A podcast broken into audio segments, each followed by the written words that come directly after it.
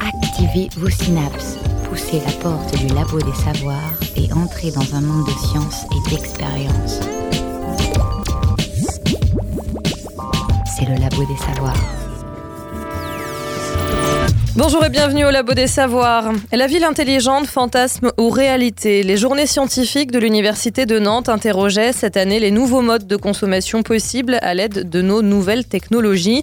Suivre sa consommation d'énergie à distance grâce à son smartphone, manger local grâce au potager urbain collectif ou encore mieux se repérer en ville grâce à la réalité augmentée font partie des exemples qui représentent ce que sera probablement la Smart City, la ville intelligente de demain. Dans le cadre de la dixième édition de ces journées scientifiques qui s'est tenue le 2 juin dernier, l'Université de Nantes a proposé 17 colloques scientifiques pluridisciplinaires, droit, planétologie, santé, numérique, programmés en simultané à la Cité des Congrès de Nantes. Plus de 2000 chercheurs, enseignants-chercheurs et doctorants de 15 pays étaient attendus pour ce qui est aujourd'hui l'un des plus gros événements scientifiques du genre au niveau national. Qualité de vie à l'école, usine du futur, longévité ou cancer du sein, autant de problématiques et d'enjeux de société sur lesquels les scientifiques sont venus débattre et échanger tout au long de cette journée. Le Labo des Savoirs vous propose donc aujourd'hui sa sélection de colloques et une première immersion dans ces problématiques qui concernent tout à chacun. On ne le dira jamais assez.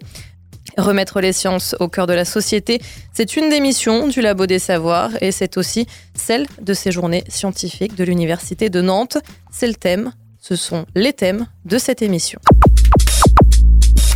Autour de moi aujourd'hui, quelques chroniqueurs de haute volée. J'ai nommé Valentin Péden, Valentin Briche, Thomas Guyard, Pierre Charrier, ainsi que Professeur Max. Vous cherchez la science? Ne quittez pas, ne quittez pas, ne quittez pas. Il y aura plein de nouveaux gadgets. On fera des photos avec ses lunettes. Et si on veut un truc, on le fabriquera tout seul avec son imprimante 3D. Et puis il y aura des écrans partout. On sera relié au monde entier. Carrément plus besoin de bouger. L'avenir sera hyper connecté. À la maison, par exemple, on n'aura plus besoin de faire les courses. Le frigo établira la liste et l'adressera au magasin. Et on ne travaillera plus forcément au bureau, la ville de demain verra naître des espaces de coworking plus proches de chez nous, partagés par des entreprises très différentes, mais aussi des lieux de vie et de travail accessibles dans les gares. Tout ça va aménager considérablement les temps de transport. Heureusement, car si nos habitudes de déplacement ne changeaient pas, l'avenir finirait par n'être qu'un énorme embouteillage. En fait, on combinera des tas de moyens de transport différents et propres. Transport en commun végétalisé, téléphérique, on pourra faire du vélo au-dessus de la ville et partager des véhicules électriques. Car demain, notre ville sera belle, harmonieuse et agréable à vivre. La nature sera présente partout, mais pas simplement pour maquiller la ville. Ce sera une nature utile, car la qualité de l'air va devenir la grande priorité. Regardez tous ces espaces verts. L'agriculture est au cœur de la ville. Il y a des fermes urbaines, des jardins partagés sur les toits où l'on peut cultiver des légumes. Oui, les bâtiments seront verts et intelligents. Ils produiront leur propre énergie et communiqueront entre eux pour se l'échanger. Ils pourront favoriser la mutualisation des places de parking ou informer sur la disponibilité des espaces communs. Voilà comment Bouygues imagine la ville connectée de demain. Alors au-delà de ces applications qui sont clairement dans l'intérêt de la firme, des ingénieurs, des designers qui n'ont pas spécialement d'intérêt économique à défendre se penchent sur ces questions et pour cause. Que ce soit pour mieux gérer les consommations d'eau et d'énergie, pour optimiser les déplacements ou encore pour favoriser l'autonomie des personnes fragiles, le modèle de la Smart City promet de trouver des réponses à tous nos besoins. La réalité sera-t-elle à la hauteur des espoirs? Vivrons-nous vraiment mieux dans une ville connectée? C'est la question que nous avons posée à Florent Orsoni, directeur du Design Lab Ville Durable à l'école de design Nantes Atlantique. Il est à la tête des programmes pédagogiques Mutation du cadre bâti, design urbain et services de mobilité, ainsi que de la chaire Environnement connecté, Banque Populaire Atlantique, LIPI Environnement. Vivre mieux euh, dans, une ville connectée, euh, c'est ville connectée, c'est une, c'est une excellente question parce que évidemment, ce n'est pas l'hyperconnectivité qui va faire qu'on vit mieux. je pense qu'il faut impérativement associer, en tout cas, connectivité et bon usage de cette, de cette connectivité, et que par, conséquent, par conséquent, oui, on peut vivre mieux, oui, ça peut faciliter la, chose, à condition qu'on ne fasse pas de la connectivité pour de la connectivité, euh, mais euh, qu'on l'associe euh, très précisément à des usages. Et c'est un point sur lequel je compte revenir, la notion de de ville intelligente, etc., de ville smart, elle ne se réduit absolument pas à mettre des capteurs et des connexions euh, de partout, euh, mais euh, elle est plutôt autour d'une bonne intelligence des pratiques, d'une meilleure connaissance de son territoire, de faire émerger des pratiques, etc. Et c'est comme ça qu'on vivra mieux. Alors oui, le connecté peut être un facilitateur, peut être un catalyseur, c'est-à-dire un accélérateur pour vivre mieux, mais le connecté doit être au service de et au service des usages, au service peut-être du politique ou de la vision du politique. Après, euh, si je ferais un comparatif, euh, on est dans euh, quelque chose qui est Nantes, par exemple petite, euh, petite ville, l'air de rien, de 600 000 habitants. Euh, après, on travaille aussi sur euh, la métropole de Shanghai, qui est, elle, sur une autre échelle de plusieurs, plus de 20 millions d'habitants. Et là, effectivement, l'hyperconnectivité, je crois qu'on est dans des échelles de ville où on est obligé d'avoir du connecté quasiment pour vivre mieux. Là, en l'occurrence, c'est pour mieux organiser un peu l'ensemble, l'ensemble des flux. Mais il faut bien retenir que le connecté n'est pas une fin en soi, c'est qu'un moyen qui nous permet euh, d'arriver à une situation meilleure. Si vous deviez citer euh, deux ou trois innovations en cours, euh, lesquelles est-ce que vous nous donneriez? Celles qui vont nous impacter très prochainement?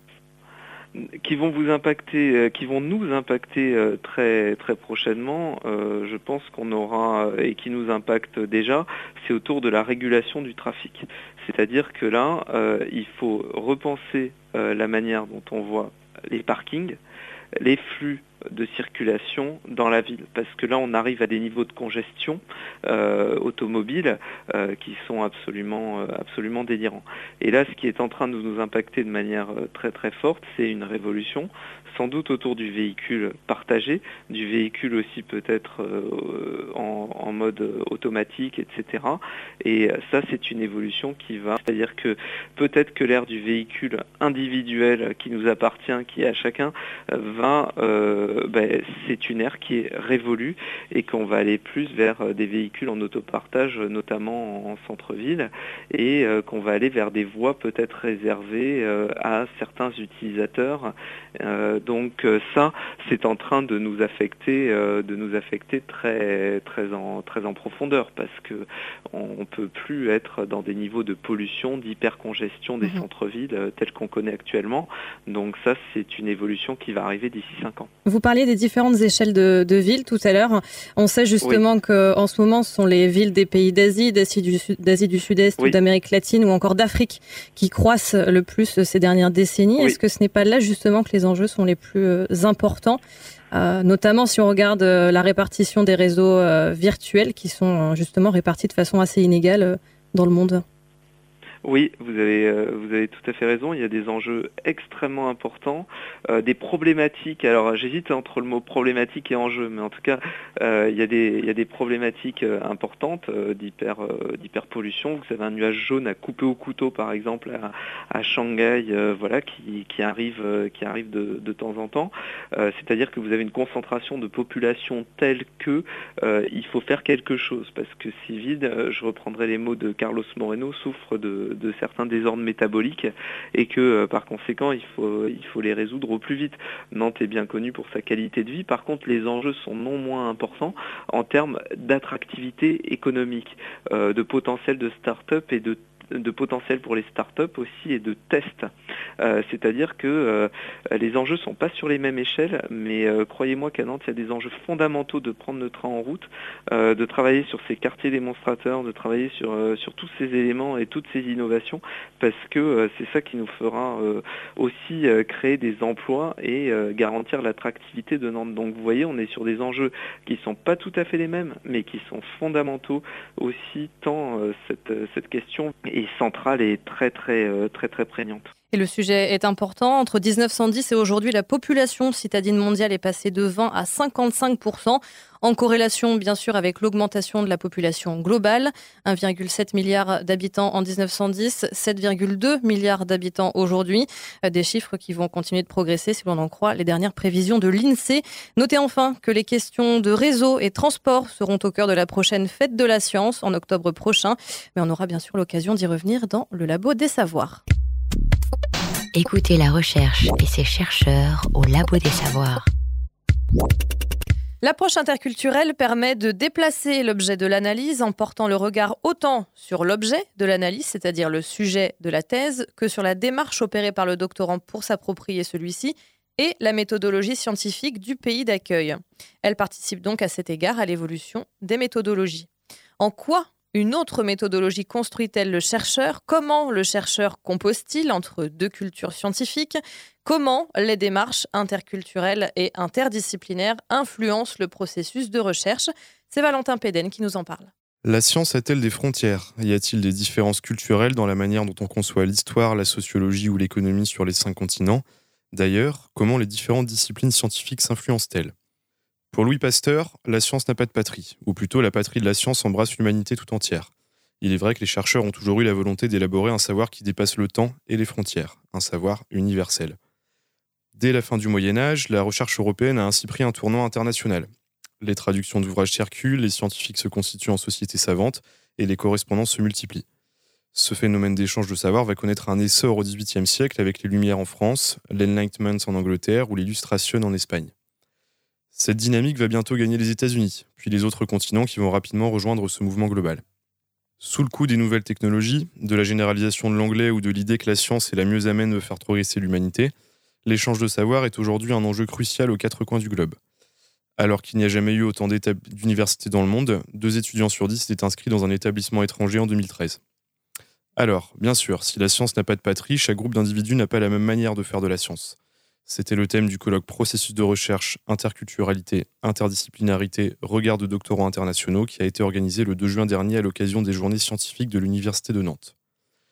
Tout est d'abord question de manière de voir le monde, de techniques et de méthodes. En se rencontrant, les différentes manières de faire de la science s'influencent, s'adaptent ou disparaissent. Au XIXe siècle, l'Europe a par exemple vu triompher un courant, celui du positivisme. Le positivisme avait comme philosophie d'appliquer aux sciences humaines et sociales les mêmes logiques qu'aux sciences de la nature. Cette vision scientiste du réel est à l'origine, en ethnologie par exemple, de certaines conceptions racistes qui ont permis de justifier la colonisation.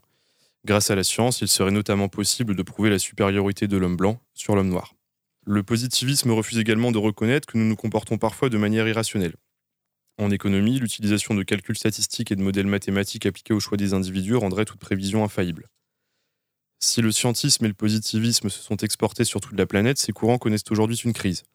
Alors que certains remettent en question le progrès scientifique, d'autres critiquent une manière très européenne de penser et d'analyser le monde. Entre chercheurs de différents pays, c'est aussi la méthode qui change. Voilà ce qu'en pense Raphaël Muniz de Cuillère, doctorant mexicain à l'Université de Nantes. Par rapport à, la, à, la, façon d'appréhender les choses à la française, il y a il y a une différence nette entre euh, les causes, les conséquences et les résultats, c'est-à-dire que tout va comme dans un fleuve, non, dans un courant. Une fois que ça rentre dans, le cadre dans lequel on se lance, ensuite euh, on, se laisse emporter par, ce cadre-là qui nous protège. Non? Alors qu'au Mexique, par exemple, on aura tendance plutôt à faire des essais, à écrire des essais, dans lesquels on retrouve une certaine liberté intellectuelle qui est aussi stimulante, qui peut à la fois perturber ceux qui n'ont pas l'habitude de cette largeur-là d'opérabilité. Voici aussi l'avis d'Oscar Torres Rubiano, qui est colombien et qui prépare également sa thèse dans la Cité des Ducs.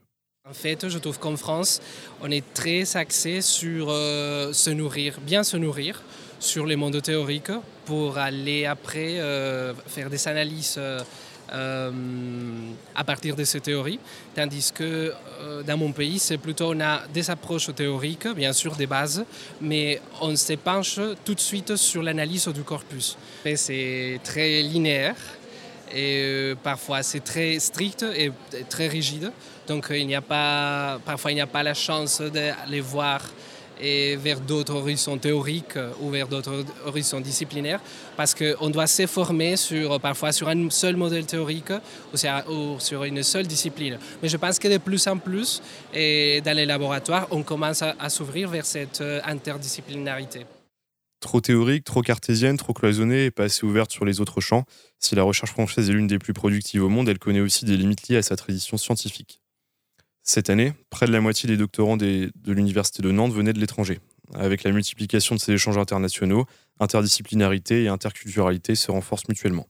L'internationalisation de ce dialogue va-t-elle conduire à faire de la recherche de la même manière partout dans le monde? Ce que nous montre l'histoire des sciences, en tout cas, c'est que la façon dont on élabore le savoir est en perpétuelle évolution.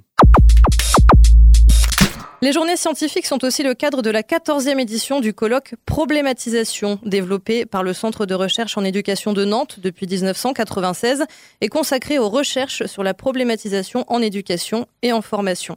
Le cadre, c'est justement de cela qu'il s'agit. Les colloques précédents ont montré que toute problématisation ne peut s'effectuer que dans un cadre.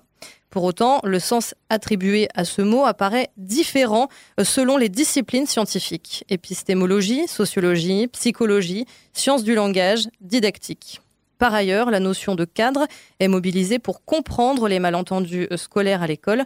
L'objectif de ce colloque est de permettre un travail d'exploration et de structuration du concept de cadre aux contours multiples afin de mieux comprendre et analyser les situations d'apprentissage et de formation.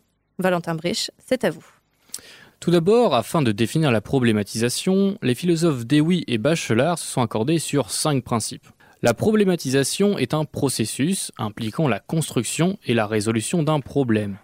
Il est basé sur des faits, des expériences, et est cadré par des normes éthiques, pragmatiques, intellectuelles. C'est un processus également déductif, c'est-à-dire qu'il utilise des éléments connus pour ensuite en tirer une solution. Et il vise à schématiser le réel, le faire comprendre et non à le représenter. Pour résumer un petit peu tout ça, problématiser consiste en fait à identifier un problème, en définir les données et les conditions inhérentes à ce dernier, et ensuite en tirer des hypothèses en se basant sur des connaissances et des raisonnements pour finalement les vérifier et en extraire une solution. Même si nous ne nous en rendons pas toujours compte, nous utilisons ce processus dès que nous devons résoudre un problème. Et pour cause, la problématisation nous est enseignée dès l'école. En effet, pour qu'un élève puisse résoudre le moindre exercice, il faut qu'il problématise correctement. Par exemple, il vous est sûrement déjà arrivé à l'école d'échouer un exercice, parce que vous aviez mal compris la consigne. Typiquement, il s'agit là d'un problème de problématisation. Alors, il y a deux cas de figure dans le cas de la résolution d'un problème. Le premier cas, les gens aboutissent à la même solution, mais en appliquant des raisonnements différents qui font appel à des connaissances également différentes. Le deuxième cas, et que les gens utilisent les mêmes connaissances mais aboutissent à des solutions différentes. Comme ces cas de figure le montrent, il y a donc plusieurs facteurs influençant la résolution. Tout d'abord, les connaissances, puisqu'elles sont les outils qui nous permettent d'étayer un raisonnement. Et ensuite, il y a ce que l'on appelle le contexte épistémique. Il s'agit là des croyances découlant d'une autre croyance. Pour vous donner un exemple, si vous pensez par exemple qu'être propre vous empêche d'être malade, alors de cette croyance découlent d'autres croyances, comme le fait que dans la saleté, il y a donc des pathogènes. Ceci est un exemple de contexte épistémique. Et comme un raisonnement est influencé par nos croyances, il est donc important de connaître le contexte épistémique, car de ce fait, on peut voir les influences de notre réseau de croyances sur notre raisonnement. Ces facteurs influençant la résolution d'un problème permettent ainsi de définir un cadre. À l'école, on enseigne à tous les élèves la même chose, le but recherché de l'enseignant est de conduire la réflexion des élèves en leur fournissant les mêmes connaissances et le même contexte épistémique. Orienter ainsi les élèves diminue leur chance d'échouer à un exercice par une mauvaise problématisation. Toutefois, cette orientation est délicate à effectuer, puisque l'élève doit être guidé dans sa problématisation, mais doit tout de même être capable de développer un raisonnement par lui-même. Le professeur ne doit pas problématiser à sa place. Et c'est d'ailleurs pour cela que les cadres de la problématisation sont sans cesse remis en question, car il faut toujours s'assurer de les adapter au mieux pour les élèves. Merci beaucoup Valentin. Bienvenue au Labo des Savoirs. Attention, recherche en cours.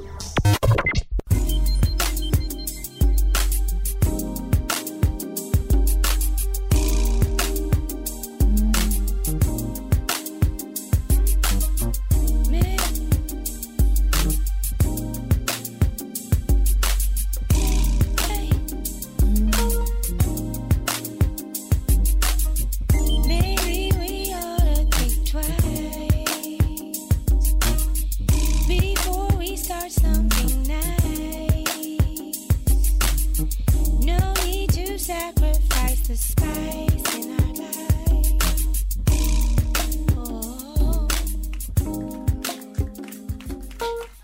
Your love's like fire.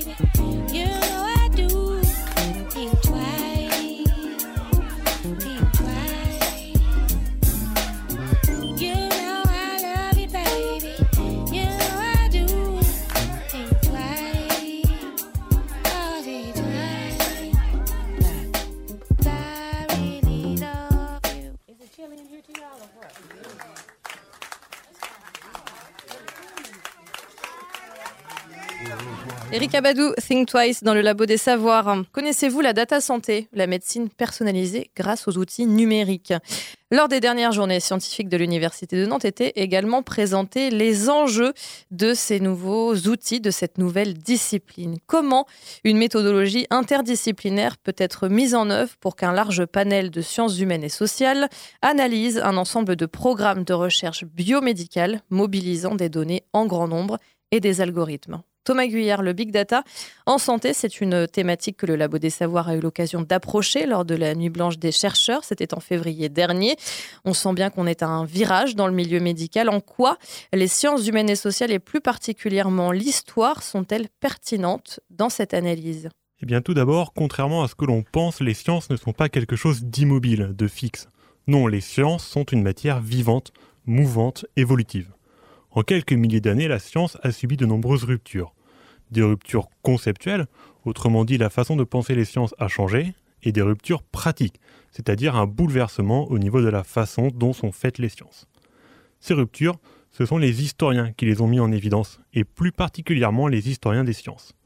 En étudiant les scientifiques d'antan, leur vie, leurs organisations de la recherche et des sciences, les historiens ont pu montrer à quel point les concepts et les pratiques en sciences changent. Prenons quelques exemples et regardons la science qui nous semble la plus froide, la plus logique, la plus immobile, j'ai nommé les mathématiques. On trouve plein de ruptures conceptuelles qui ont totalement modifié les mathématiques. Par exemple, l'acceptation du zéro comme concept de vide et dans la suite les nombres négatifs. Les peuples de l'Antiquité ne concevaient pas cette notion de nombre vide ou négatif, car les nombres servaient alors à compter des choses réelles, de la nourriture, des tailles de terrain, des cycles temporels, etc. Avec l'arrivée des nombres négatifs, c'est donc l'ensemble de la pensée numérique qui est remise en question, alors que pour nous le zéro est quelque chose qui nous semble presque naturel. On a là une rupture conceptuelle. Et on trouve également des ruptures pratiques. Continuons avec les mathématiques. Aujourd'hui, on pense les mathématiques comme un ensemble de théorèmes, avec leurs démonstrations. Le travail quotidien des mathématiciens est la recherche de nouveaux théorèmes et de leurs preuves. Mais au XVIIe, XVIIIe siècle, les mathématiciens ne fonctionnaient pas du tout comme ça. Ils s'envoyaient des défis par courrier. Un tel prétendait avoir résolu tel ou tel problème ou équation et mettait les autres au défi d'en faire de même, sans forcément donner de preuves ou d'explications. Une personne faisant la même chose aujourd'hui ne serait pas du tout prise au sérieux. D'un point de vue plus actuel, les sciences expérimentales comme la physique ou la médecine sont en train de changer à grande vitesse. Il y a l'apparition de ce qu'on appelle la Big Science. Il s'agit du fait que les recherches et expériences mettent en jeu une collaboration de centaines de chercheurs à travers le monde. Une des causes de cette Big Science est le budget de ces nouvelles expériences toujours plus colossal. On peut penser par exemple à l'expérience LIGO-Virgo, qui après 12 ans de fonctionnement a permis la détection d'ondes gravitationnelles. Pour cela, il a fallu 4 laboratoires, deux aux États-Unis, un en Italie et un en Allemagne, ainsi que le travail de centaines, voire de milliers de chercheurs. En médecine, c'est le big data qui cause une rupture, notamment via le concept de médecine personnalisée. La médecine personnalisée consiste à regrouper les données de tous les patients à travers le monde, leurs symptômes, leur historique médical, leurs prescriptions et leur efficacité. Ainsi, lorsqu'un nouveau patient arrive, on peut le comparer à des personnes qui ont les mêmes symptômes et la même évolution de la maladie que lui. Et cela de façon très précise afin de prédire l'utilité des traitements. Cette méthode commence à être appliquée dans les cas des cancers, car c'est un cas où l'on ne sait pas expliquer ou prévoir l'évolution de la maladie et l'efficacité des traitements. Plutôt que de comprendre la maladie, on va comparer et utiliser les données de patients passés. Cette médecine personnalisée pose alors de nombreuses nouvelles questions. Il y a la question de la technique et de la faisabilité. C'est une question qui nécessite une collaboration entre la médecine et l'informatique. Il y a aussi la question de l'éthique, de la morale, du fonctionnement. Et dans ces cas, ce sont les historiens de la médecine qui peuvent éclairer les médecins. L'histoire des sciences, l'épistémologie et la philosophie des sciences peuvent nous aider à appréhender ces nouvelles ruptures, car elles ont déjà étudié et analysé les ruptures passées. De plus, les historiens s'intéressent également à l'histoire du temps présent, c'est-à-dire une histoire très proche de nous dans le temps. Cette étude, historique du présent est importante et demande de nouveaux outils, car lorsqu'on étudie le temps présent, on a accès à de nouvelles données, des témoins vivants et éphémères, ainsi que des bases de données gigantesques et protégées. Mais qui dit nouvelles données dit nouvelles méthodes, et donc nouveaux concepts, et donc rupture. Ainsi, comme toutes les sciences, l'histoire de la médecine subit des ruptures conceptuelles et pratiques. Éveillez vos neurones. Vous êtes bien, vous êtes au labo des savoirs. Merci beaucoup Thomas. De la génétique des populations à l'écologie microbienne, quelques exemples d'analyse de réseaux en génomique environnementale. Mais qu'est-ce Pierre Charrier a interviewé Yann Moelik, qui devait animer une conférence dans le colloque euh, numéro 14 du groupe de recherche génomique environnementale. Pendant ce colloque, des chercheurs présentaient leurs travaux et illustraient comment ils utilisent les nouvelles technologies de séquençage de l'ADN et les réseaux euh, pour comprendre comment les organismes vivent entre eux dans des environnements parfois extrêmes mais toujours complexes. Vous êtes euh, le docteur Yann Moelik, vous êtes maître de conférence à l'Université de Bretagne occidentale. Euh, où vous menez votre activité de recherche au laboratoire de microbiologie des environnements extrêmes. Depuis la, la rentrée 2013, depuis septembre 2013. Vous travaillez sur des micro-organismes qui vivent dans des environnements extrêmes. Est-ce que vous pourriez nous en dire plus? Notre laboratoire est spécialisé dans, les environnements extrêmes euh, marins. Nous sommes un laboratoire moitié université, moitié IFREMER, donc on travaille l'IFREMER et le CNRS. Par l'IFREMER, on a accès à tout ce qui est euh, bateau pour faire des campagnes océanographiques. Et donc on fait de l'échantillonnage, euh, par exemple, au niveau de la rive médio-atlantique, au milieu de l'océan Atlantique. De là, on, échantillonne au niveau des, sources hydrothermales, qui sont des oasis de vie euh, sur lesquelles euh, il n'y a pas de lumière, donc il n'y a pas de photosynthèse possible, mais il y a de la chimiosynthèse qui se fait par ces micro-organismes. Et donc qui peuvent se développer à, des températures et, des pressions très élevées. Moi, je travaille sur Thermococcus barophilus, qui est une archée, donc qui est la troisième branche du vivant.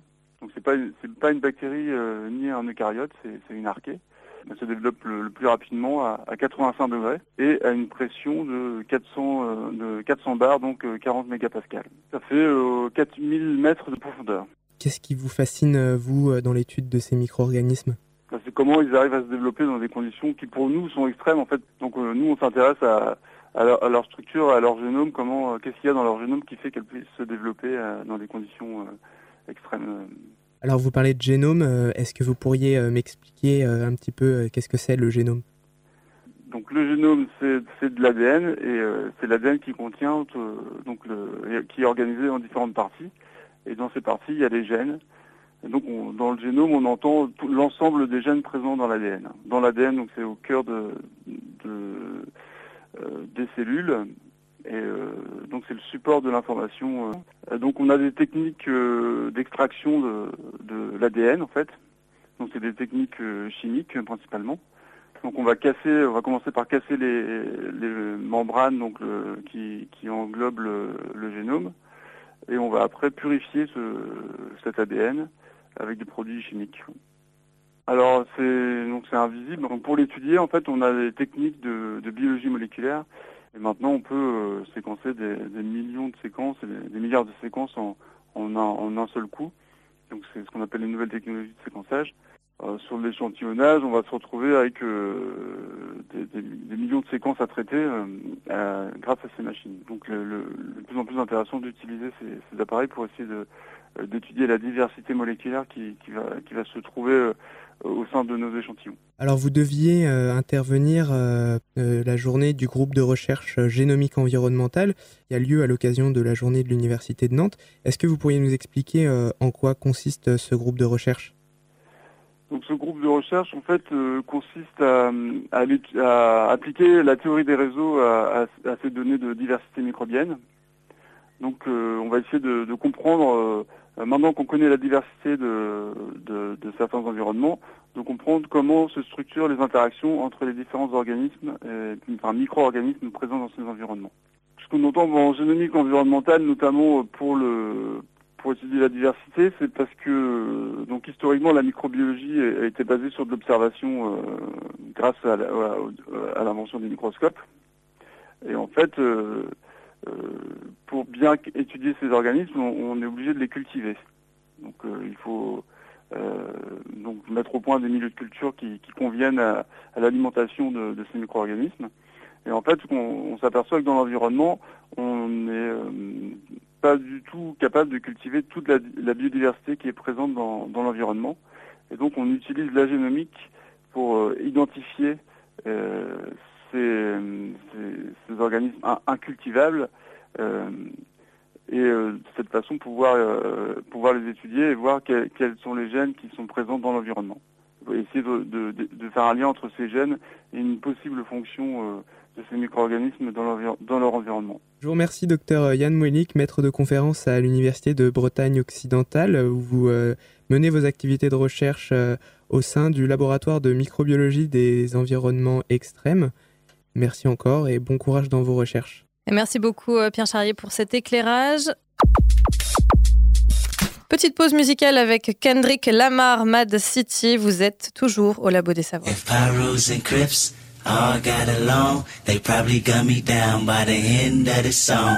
Seem like the whole city go against me. Every time I'm in the street, I hear yak, yak, yak, yak. Man down, where you from, nigga? Fuck who you know, where you from, my nigga? Where your grandma stay, huh, my nigga? This mad city I run, my nigga. Brace yourself, I take you on a trip down memory lane. This is not a rap on I'm slinking crack or moo cocaine. This is cold a second, plenty cognac and major pain. Not the drill sergeant, but the stress that weighing on your brain. It was me, El Boogie, Yang Yang, YG Lucky, ride down Rosecrans, it got ugly, waving your hand out the window, check yourself. Uh, warriors and Conans hope euphoria can slow dance with society. The driver seat the first one to get killed. Seen a light skinned nigga with his brains blown out. At the same burger stand with saying gout.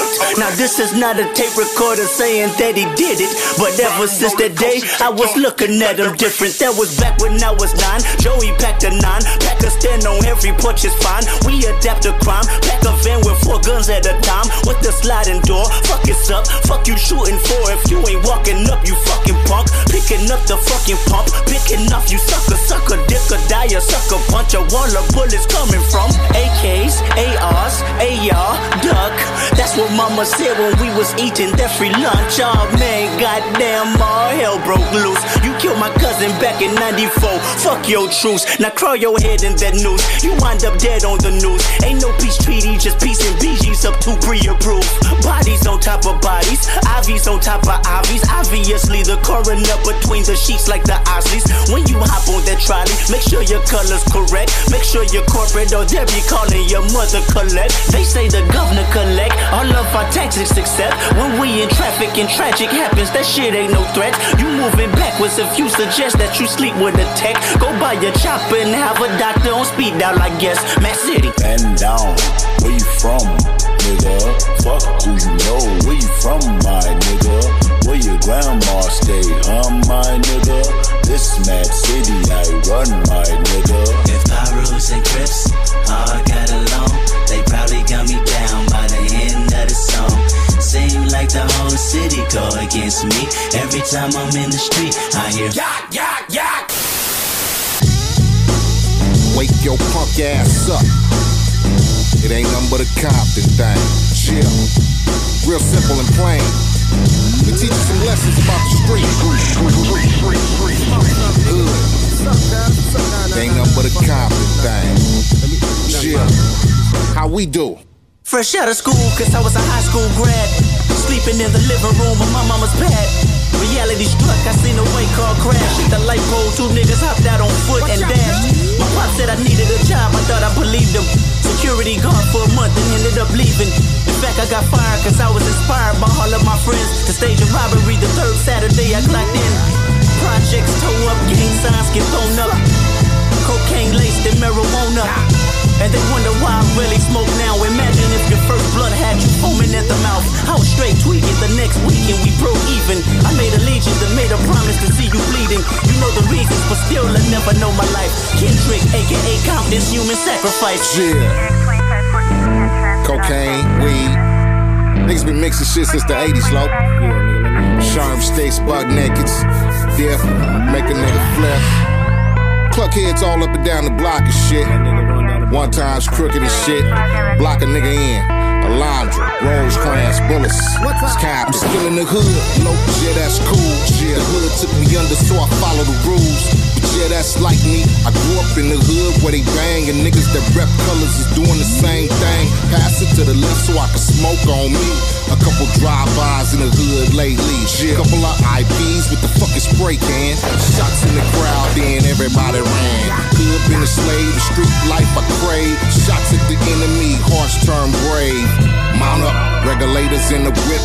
Down the boulevard with the pistol grip. Yeah, trip. We in the hood still, so low grab strap, cause it's so real. Yeah. Deal with the outcome, a strap in the hand and a burn 10 grams where motherfuckers stand. If I told you I killed a nigga at 16, would you believe me? Or see me to be innocent Kendrick, you seen in the street with a basketball and some now latest to eat. If I'm mashing all of my skeletons, would you jump in the sea? Would you say my intelligence now is great relief? And it's safe to say that our next generation maybe can sleep with dreams of being a lawyer, doctor, instead of boy with a chopper. They hold the codice like a hostage. Kill all if they gossip. The children of the corn, saving their lives and the option of living a lie. Drive their body with toxins, constantly drinking and drive.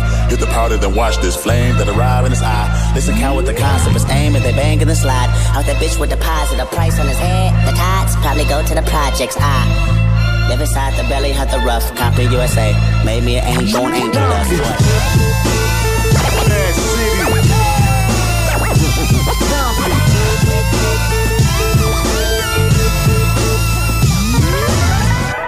Nigga, pass Dot the bottle. Damn. You ain't the one that got fucked up. What you holding it for? Niggas always acting insensitive and shit. Nigga, that ain't no word. Nigga, shut up. Doc, you good, my nigga? Don't even trip. Just lay back and drink that. Le Labo des Savoirs, la radio savante. Dans une société qui a confié aux historiens une responsabilité et une charge périlleuse, être à la fois une science et un instrument de l'exercice démocratique des droits civiques, l'histoire n'est pas une discipline neutre, n'est-ce pas, professeur Max? Oui, tout à fait, Agathe. Ça bouge à l'Université Histoire de Nantes. Euh, J'ai rencontré le professeur Lignereux, donc, qui est très motivé pour euh, dépoussiérer l'image de la filière Histoire, qui a envie de s'ouvrir sur euh, l'ensemble des acteurs euh, académiques ou même grand public euh, de, la région nantaise. Euh, on va apprendre qu'il y a des nouvelles façons d'analyser l'histoire, de percevoir l'histoire. Ça bouge effectivement à, à plusieurs échelles, au niveau national et au niveau euh, local. Au niveau national, euh, le succès de l'histoire mondiale de la France, les polémiques autour de l'entreprise éditoriale de Boucheron, le problème de l'Uchronie montrent très bien que le récit en histoire est interrogé. Alors, je vous arrête parce que le problème de l'Uchronie, ça c'est peut-être quelque chose que tout le monde ne maîtrise pas. Les... Qu'est-ce que Alors, l'Uchronie, c'est simplement imaginer euh, les futurs potentiels. Imaginons que Waterloo soit remporté par Napoléon, que Vercingétorix s'échappe d'Alésia. Que se passe-t-il ensuite? D'accord. Et euh, c'est une sorte de mise en épreuve de la contingence des faits pour essayer d'imaginer des causes et des scénarios qui mettent en valeur effectivement bah, des conséquences qu'on ne pouvait pas prétendre euh, apercevoir. D'accord. Et ça, on voit bien l'intérêt à des fins, on va dire, de science-fiction ou de, de fiction pure- purement Ah, simplement. Est-ce qu'il y a d'autres finalités Ouais. Ah mais tout à fait. C'est le succès vient d'abord de la littérature. La littérature a inventé le genre uchronique. Euh, la bande dessinée, le cinéma euh, l'ont multiplié. Philippe Cadic en est l'exemple un des plus importants avec son roman Le Château. Mais pour les historiens, ça peut être aussi un, un récit alternatif qui met en lumière d'autres causes, d'autres raisons que la simple linéarité des événements ne permettait pas de euh, visualiser d'une certaine manière. Donc ça met à l'épreuve un type de raisonnement pour en quelque sorte nous obliger à penser autrement euh, le cours de l'histoire, même si c'est bien évidemment de l'histoire qui n'est pas devenue. D'accord. Donc c'est effectivement, vous me disiez euh, hors antenne que c'est le but du colloque, dépoussiérer l'histoire, euh, savoir euh, mieux la vendre et savoir mieux vendre ses débouchés, ses conséquences, ses finalités. Est-ce que en- le- la filière histoire à Nantes, euh, quel est l'état des lieux de la filière, euh, Ah bah, la part de son d'enseignement dans les programmes scolaires, quelle est l'évolution et les, et les débouchés en termes de métier Alors, les débouchés en termes de métier, ils recouvrent bien évidemment le le professorat, d'une manière générale, que ce soit effectivement du maître d'école au professeur d'université, avec une forte concentration quand même des étudiants qui se destinent plutôt au CAPES d'histoire-géographie. Mais hors de la pédagogie et de l'éducation, il y a des débouchés dans le monde culturel, dans le monde de la communication, dans l'animation, la valorisation, la défense du patrimoine, et de plus en plus, nous travaillons en particulier avec le droit, ou avec euh, d'autres filières pour développer effectivement euh, des diplomations mixtes qui euh, sont très attendues en particulier des communautés C'est-à-dire diplomation mixte. Eh ben, euh, par exemple, quel est l'intérêt avons- pour la filière droit de La filière droit, bah, nous avons avec le droit par exemple ce qu'on appelle une licence parcours Europe. Ça veut dire que les étudiants font de l'histoire, font du droit et ont une partie commune où ils vont euh, effectivement compléter les lacunes de leur formation respective. Ça fait de ces étudiants-là euh, non seulement des étudiants très compétents en histoire, en droit, en langue, et euh, en quelque sorte extrêmement intéressants pour tous les masters qui se destinent à l'animation internationale ou européenne. D'accord. Et euh, donc au niveau de l'enseignement, je ne sais pas si vous allez pouvoir répondre à ma question, est-ce que au niveau de l'enseignement en secondaire, en primaire, quel est l'état des lieux de l'histoire? Ah, c'est une discipline qui fait toujours parler d'elle, puisque dès qu'il y a une refonte des programmes, euh, il y a toujours euh, des uns et des autres pour dire qu'il y a moins d'histoire, ou que c'est de l'histoire euh, qui est mal faite, ou on oublie des grandes figures au profit de cultures plus marginales. Donc déjà, c'est un objet politique. C'est un objet d'autant plus politique qu'il est destiné à la fois à former un savoir historique, mais aussi à éduquer le citoyen. Et bien évidemment, c'est un- une préoccupation essentielle des dirigeants. Alors après, euh, il faut bien savoir qu'à l'histoire euh, à l'université, euh, on n'est pas tenu par cette même, comment dire, urgence ou réponse au programme politique. On a la chance à l'université de ne pas avoir de programme. On a la chance sur l'université d'être les maîtres de Vous ce que autonome par rapport au ministère de l'Éducation nationale. en fait. Oui, on est relativement très autonome parce que d'autant plus que dans le nouveau gouvernement, on a un ministre euh, qui est détaché, alors que dans les précédentes formations euh, politiques, on avait euh, un secrétariat d'État simplement. D'accord. Donc là, on a un ministre de l'enseignement supérieur et de la recherche qui est en quelque sorte autonome lui-même du ministère de l'Éducation. Donc ça veut dire qu'à l'université, on est capable de mettre en œuvre des savoirs nouveaux, des savoirs qui vont irriguer plusieurs années plus tard le programme du secondaire. Mais euh, c'est le but d'une science, c'est ne pas répéter ce que les autres ont dit, mais d'éprouver la validité de ce qui est fait pour proposer de nouveaux savoirs. Alors vous évoquez effectivement un fait que euh, beaucoup de partis nationalistes ont, ont, ont évoqué également, c'est-à-dire apparemment, moi je ne sais pas, vous allez peut-être pouvoir confirmer ou infirmer, est-ce qu'il y a des grands personnages de l'histoire de France qui ont été effacés des programmes, Charles Martel ou Napoléon par exemple Personnages Oh. clivants comme ça, ou comment ça, comment ça évolue justement? Mais non, mais voilà, mais toujours le- les, détrac- les détracteurs de toute évolution, de toute innovation, euh, sont plus à mesurer ce que l'on perd à- plutôt que d'envisager ce que l'on peut gagner. Et euh, les collègues du secondaire vous répondront le mieux, mieux que moi. euh, ils sont contraints par un programme extrêmement dense avec un nombre d'heures extrêmement limité. Donc on ne peut pas C'est deux enseigner. heures par semaine, je crois. C'est deux heures par semaine. Euh, après, ça dépend effectivement euh, aussi du niveau euh, qu'on parle. Ça peut être plus important, en particulier dans le, euh, au collège. Mais il faut bien voir que l'histoire est toujours clivante et il y aura toujours un camp pour reprocher à l'autre de lui avoir ôté son Vercingétorix, de lui avoir ôté son Charles Martel ou de ne pas avoir trop parlé de Napoléon. D'accord. Donc effectivement, Charles Martel a été balayé. Oui, puis Charles Martel, bon, il- c'est pas très conséquent. C'est pas peut-être le roi le plus important. En tout cas, ce n'est pas avec lui que oui, c'est vrai le que Moyen Âge commence. De mon temps, il n'était pas non plus euh, très. Non, non, non. Est-ce qu'il y a vraiment une évolution depuis 25 ans vraiment de, de, de l'enseignement historique? C'est ça euh, ma grande question. Alors euh, oui, en, en ce sens qu'on s'appuie de plus en plus sur des documents, et en particulier pour le Moyen Âge, sur toute la ressource euh, de l'archéologie. Euh, et c'est ainsi qu'on peut trouver plus intéressant de parler euh, non pas de 732 euh, et, Charles Martel, mais parler de ce qui s'est passé en 725 ou en 740, où là on a une documentation qui nous montre véritablement les mouvements longs de l'histoire, plutôt que des épiphénomènes dont l'importance est très réduite. D'accord. Je voudrais revenir au- à la journée, au colloque que vous allez organiser. Est-ce que c'est ouvert à tout le monde? Ça se passe où et quand? Alors, c'est un colloque d'abord qui est organisé par l'UFR d'Histoire et par euh, l'ESPE, donc euh, nos collègues de l'ex-UFM, qui ont été sensibles à la proposition qu'on leur a faite d'aborder la question de l'histoire aussi d'un point de vue didactique. Qu'est-ce que c'est qu'une opération historique? Comment se construit le savoir? Qu'est-ce que c'est que le récit? De l'enseignant et comment l'élève se fait lui-même son propre récit de ce qu'on lui enseigne. Donc ça se passe euh, à la Cité des Congrès, ça se passe vendredi. Ce vendredi, Ce vendredi-là, c'est ouvert à tous, mais il y a quelques places encore disponibles puisque c'était des inscriptions euh, en ligne euh, qui sont aujourd'hui fermées. Vendredi toujours 2 possible- juin, si 2 juin, voilà, exactement. Je crois que l'on commence à, 9h et on devrait terminer vers euh, 17h30. D'accord. Ah oui, c'est toute la journée. C'est toute la journée, voilà, et il y a plusieurs interventions. Et le programme se trouve bien évidemment sur le site de l'université ou sur le site de l'UFR, où vous pouvez avoir le détail des interventions euh, des uns et des autres. D'accord. Euh, y a-t-il des- J'avais une autre question ici en tête. Y a-t-il des pressions politiques sur l'enseignement de l'histoire Euh, En dehors de la, la tutelle du ministère de l'Éducation sur le secondaire et le primaire, vous, le- en tant qu'historien euh, à l'université, est-ce que Alors, disons que plus on est dans les périodes, on va dire, tardives, moins la pression, on va dire, euh, la, plus, vive euh, se, manifeste. Mais euh, je, reviens juste sur, le scandale de l'histoire mondiale de la France, hein, où Fickenkraut, Zemmour, un certain nombre, effectivement, d'idéologues se sont emparés de l'affaire, montre bien que c'est toujours une question épineuse. Alors, qui fait l'histoire? Est-ce que c'est les académiciens? Est-ce que c'est les publicistes? Ou est-ce que c'est les chercheurs? Vous imaginez bien quelle est Mhm. la réponse à cette question. normalement, ça devrait être les chercheurs Après, ce ne sont pas eux les plus exposés. Ce ne sont pas les plus exposés, le plus exposé, et c'est pour ça qu'il faut toujours ne pas oublier qu'à l'université, on construit du savoir, mais on ne le transmet pas véritablement. Cette charge, c'est surtout nos collègues du secondaire qui sont au contact avec des élèves, au contact avec des familles, au contact avec un environnement politique qui peut effectivement expliquer euh, qu'ils sont dans des situations difficiles pour certains, pour certains sujets. D'accord. Et vous, vous disiez effectivement plutôt en, début de conversation, le rôle de l'université euh, de Nantes en- dans la, la filière histoire, c'est plutôt effectivement d'orienter, de faire des travaux de recherche qui vont découler, irriguer tout le reste euh, du système éducatif.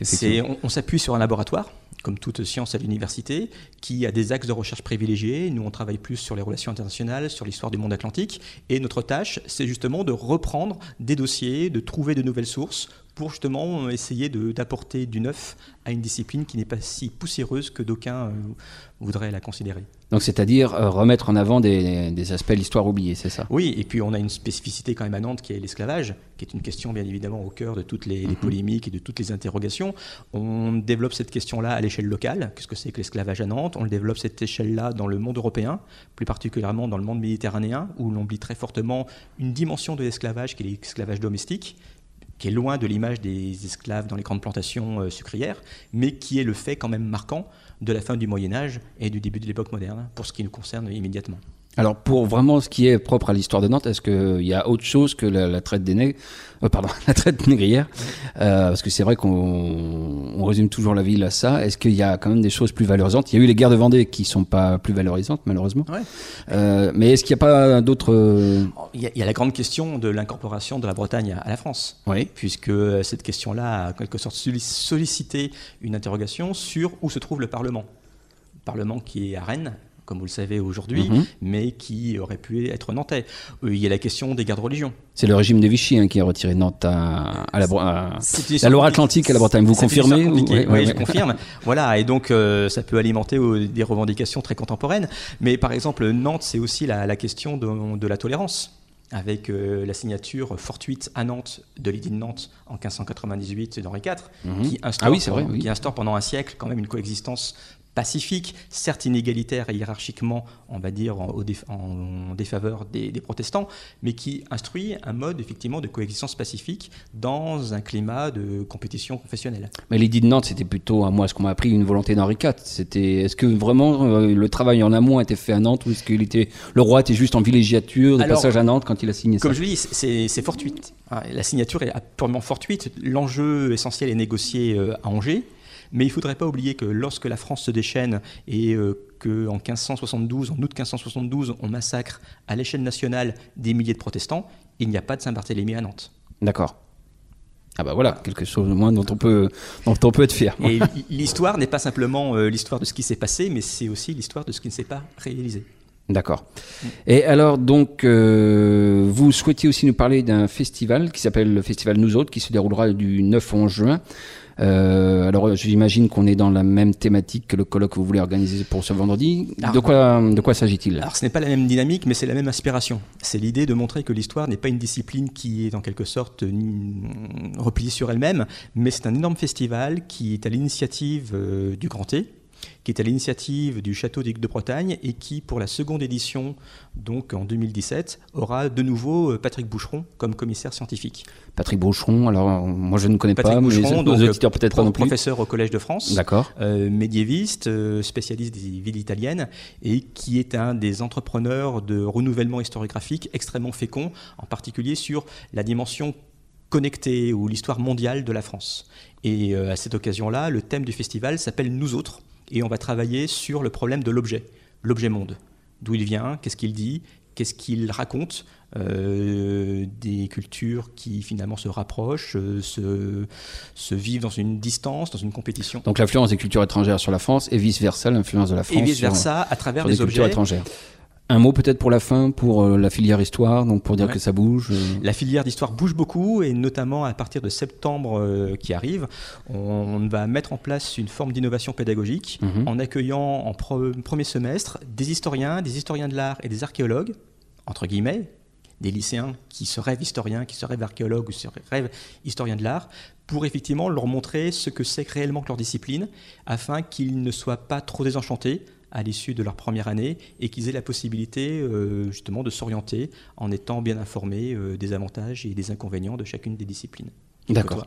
Donc la filière histoire euh, se bouge. Quoi. Elle n'a pas envie justement de, de, finir dans la poussière. Non, et non, non, non, non c'est quelque chose de dynamique. Certainement pas. Elle se bouge, elle, elle attire énormément d'étudiants, on en est ravis. Et il faut donner à tous ces étudiants les moyens de réussir. Et donc le, portail histoire, histoire de l'art et archéologie peut être un des bons outils. Autrement dit, provoquer une dynamique de collaboration pédagogique et scientifique au sein de l'université, ouvrir au public un espace de réflexion et d'échange sur une histoire qui ne saurait jamais être seulement celle des historiens Telles étaient les ambitions de ce colloque. Merci beaucoup, professeur Max. C'est la fin de cette émission, préparée dans le cadre des journées scientifiques de l'Université de Nantes. Remerciements bien sûr à l'université, partenaire et soutien de longue date du Labo des Savoirs, ainsi qu'aux différents chercheurs interrogés. Merci aux chroniqueurs, évidemment, Thomas Guyard, Valentin Péden, Valentin Brèche, Pierre Charrier et professeur Max. À la semaine rien. prochaine pour un nouveau Labo des Savoirs.